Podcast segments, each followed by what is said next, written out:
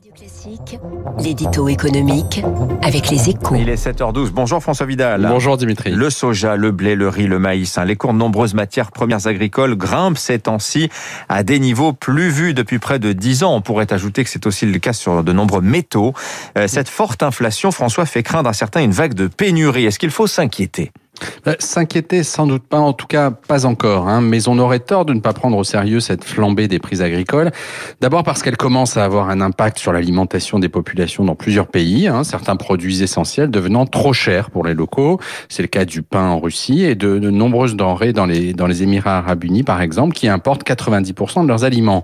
Ensuite parce que cette envolée n'est pas seulement provoquée par un événement climatique ou la décision unilatérale d'un État de bloquer ses exportations, elle trouve ses racines dans un mouvement de fond déclenché par l'épidémie de Covid et qui pourrait bien se prolonger. Vous voulez dire, François, qu'à l'image de ce qui se passe dans l'industrie où l'on manque de puces électroniques, le marché des produits agricoles est victime d'une trop forte demande? Absolument. Et quand on y réfléchit, c'est assez logique hein, d'ailleurs.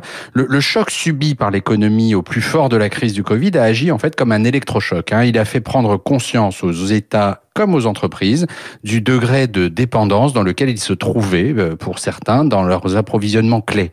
En Europe, ce sont les faiblesses de notre industrie qui ont été mises en lumière. En Chine, la démonstration a porté sur la vulnérabilité alimentaire.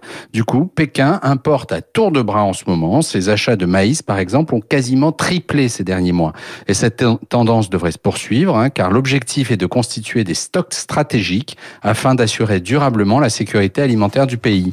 Autant dire que la hausse des prix des denrées agricoles n'est pas près de s'infléchir, Dimitri. Toujours se souvenir que la priorité des priorités des dirigeants à Pékin, bah, c'est de nourrir 1 milliard 400 millions de personnes. Merci François Vidal des Échos. 7h14, reste avec